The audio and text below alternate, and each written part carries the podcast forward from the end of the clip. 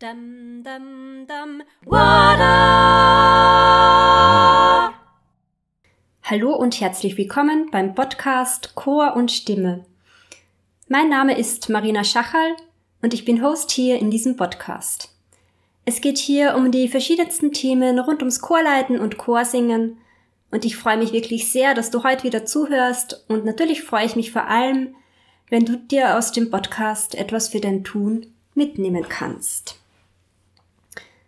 Wenn du Chorleiterin oder Chorleiter bist oder in einem Chor singst, dann ist dieser Podcast nämlich mit viel Herzblut genau für dich gemacht.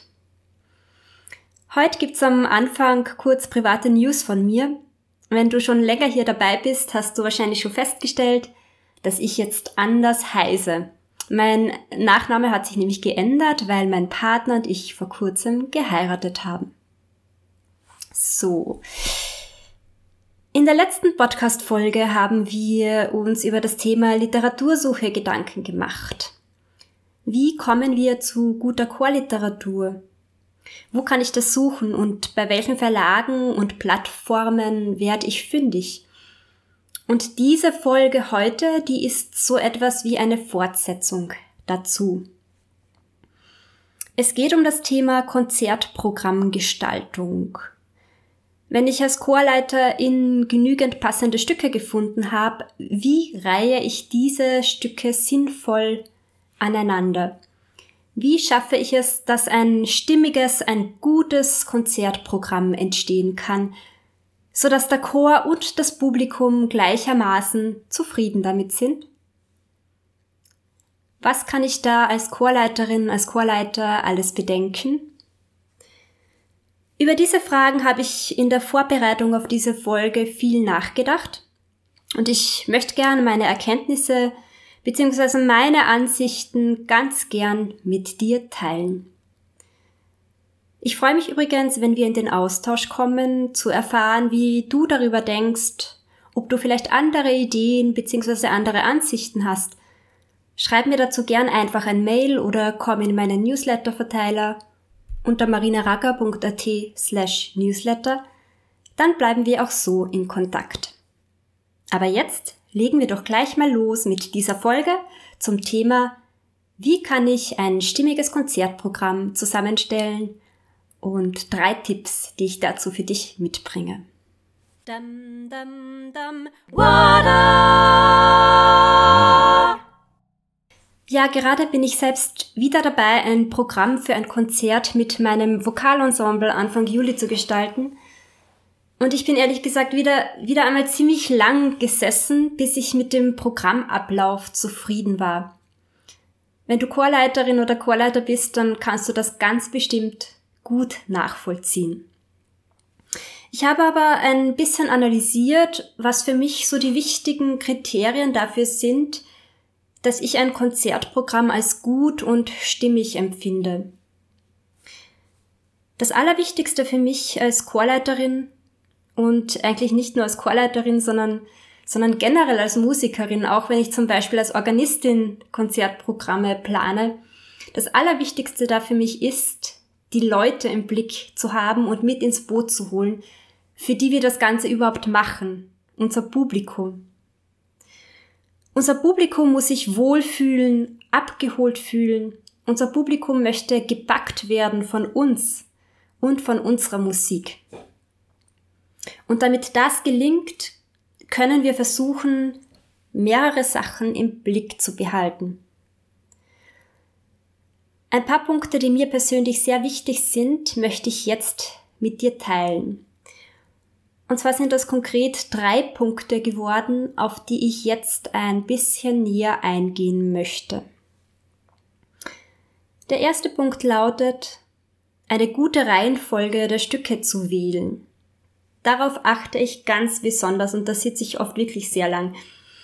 Äh, eine gute Reihenfolge einerseits die Schwierigkeit der Stücke betreffend.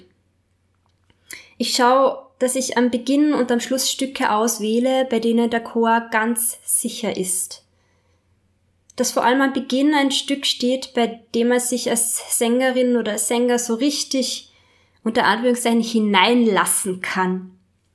und bei dem man auch die Anfangsaufregung, die natürlicherweise bei, bei vielen SängerInnen und meistens auch bei der Chorleitung da ist, um diese Anfangsaufregung ein bisschen loszuwerden.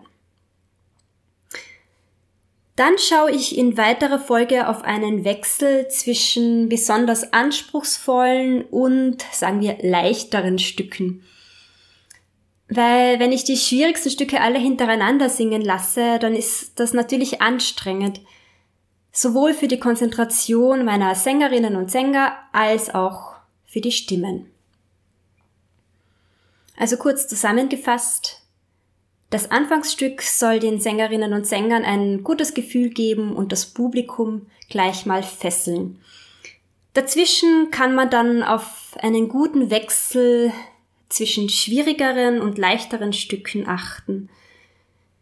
Und am Schluss empfiehlt es sich dann wieder ein bis zwei Stücke zu platzieren, bei denen der Chor sich ganz sicher fühlt und damit das Publikum dann mit einem richtig guten Eindruck und Gefühl nach Hause zu schicken. Quasi nach dem Motto Ende gut, alles gut. Bei der Auswahl der Stückreihenfolge versuche ich aber, abgesehen von der Schwierigkeit der Stücke, auch darauf zu achten, dass das Konzertprogramm einer inhaltlichen Dramaturgie folgt. Das bedeutet, dass es, dass es einen Spannungsbogen gibt, beziehungsweise einen inhaltlichen roten Faden. Darüber habe ich übrigens schon in der letzten Folge hier im Podcast gesprochen ich verlinke dir diese Folge in den Shownotes und, und zwar war das die Folge äh, Nummer 13 zum Thema Literatursuche leicht gemacht. Ja, und ein weiterer Punkt, auf den ich bei der Reihenfolge der Stücke achte, ist die Tonartenabfolge der Stücke. Ich gebe zu, das klingt jetzt ein bisschen nerdig und, und ist wahrscheinlich auch, aber ich finde, eine harmonische Tonartenabfolge, die macht alles runder, also eben harmonischer.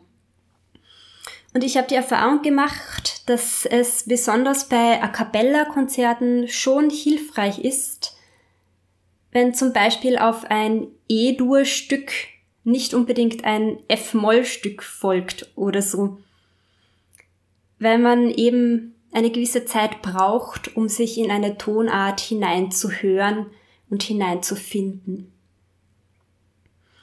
Ja, eine gut gewählte Reihenfolge der Stücke ist für mich also ein ganz wichtiger Punkt, um ein stimmiges Konzertprogramm zusammenzustellen.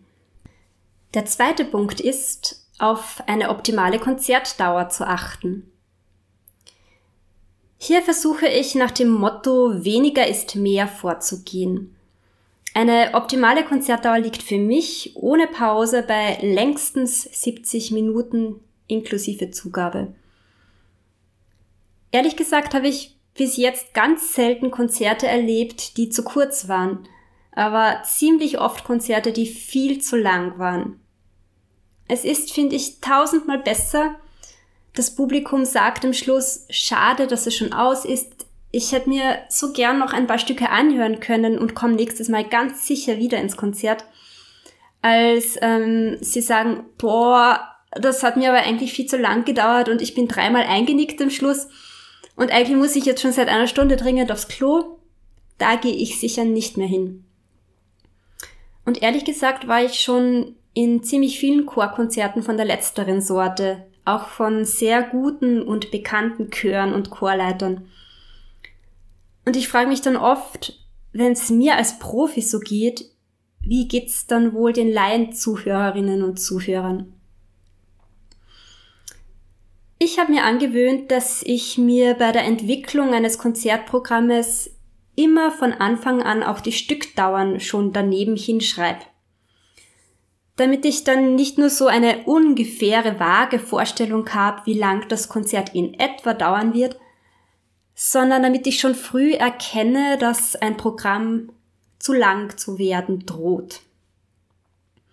Ich schreibe mir dann auch ungefähre Zeiten für eventuelle Moderationen dazwischen schon dazu, und rechne dann immer noch fünf bis zehn Minuten mit dazu für Zeiten, in denen der Chor sich zum Beispiel während des Konzertes hinsetzt und wieder aufstellt oder Zeiten, in denen der Chor seine Aufstellung ändern muss. Stichwort Moderation.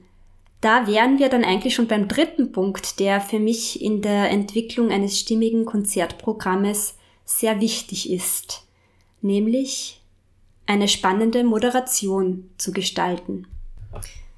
Ich sitze oft sehr lange, um gute Moderationen zu schreiben, um die Konzertstücke mit kurzen Moderationen dazwischen gut miteinander zu verknüpfen und das Publikum sozusagen bildlich an der Hand zu nehmen und durch das Programm zu führen. Auch hier gilt wieder, in der Kürze liegt die Würze, dass wir versuchen, essentielle, spannende Informationen zu finden, die das Publikum neugierig machen und gleichzeitig aber darauf, darauf auch zu achten, dass, dass wir das Publikum nicht mit einer Fülle an Infos überfordern. Die Moderationen dürfen durchaus auch lustige Anekdoten beinhalten. Sie sollen einfach adäquat gestaltet sein für den jeweiligen Anlass. Zum Thema Moderationen mache ich ganz bestimmt nochmal eine eigene Folge, beziehungsweise vielleicht lade ich mir dazu einmal einen Interviewgast ein. Zum Abschluss dieser Folge möchte ich aber gern meine drei wichtigsten Punkte für ein stimmiges Konzertprogramm noch einmal kurz für dich zusammenfassen. Der erste Punkt. Die Reihenfolge der Stücke gut zu wählen. Sowohl von der Schwierigkeit der Stücke her eine gute Abfolge zu finden, aber auch zu schauen, dass das Konzert einer inhaltlichen Dramaturgie folgt. Der zweite Punkt auf eine optimale Konzertdauer zu achten, nach dem Motto weniger ist mehr und die Bedürfnisse des Publikums gut im Blick zu behalten. Und der dritte Punkt, eine spannende Moderation zu gestalten und das Publikum damit gut durch das Programm zu führen. Ja, und damit steht einem stimmigen Chorkonzert in meinen Augen eigentlich nichts mehr im Wege.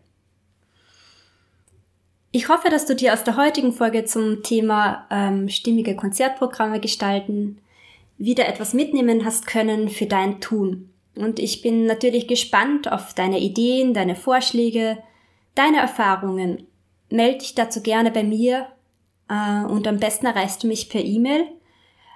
Das ist im Moment noch meine alte E-Mail-Adresse. Schreib also einfach an mail at marinaragger.at.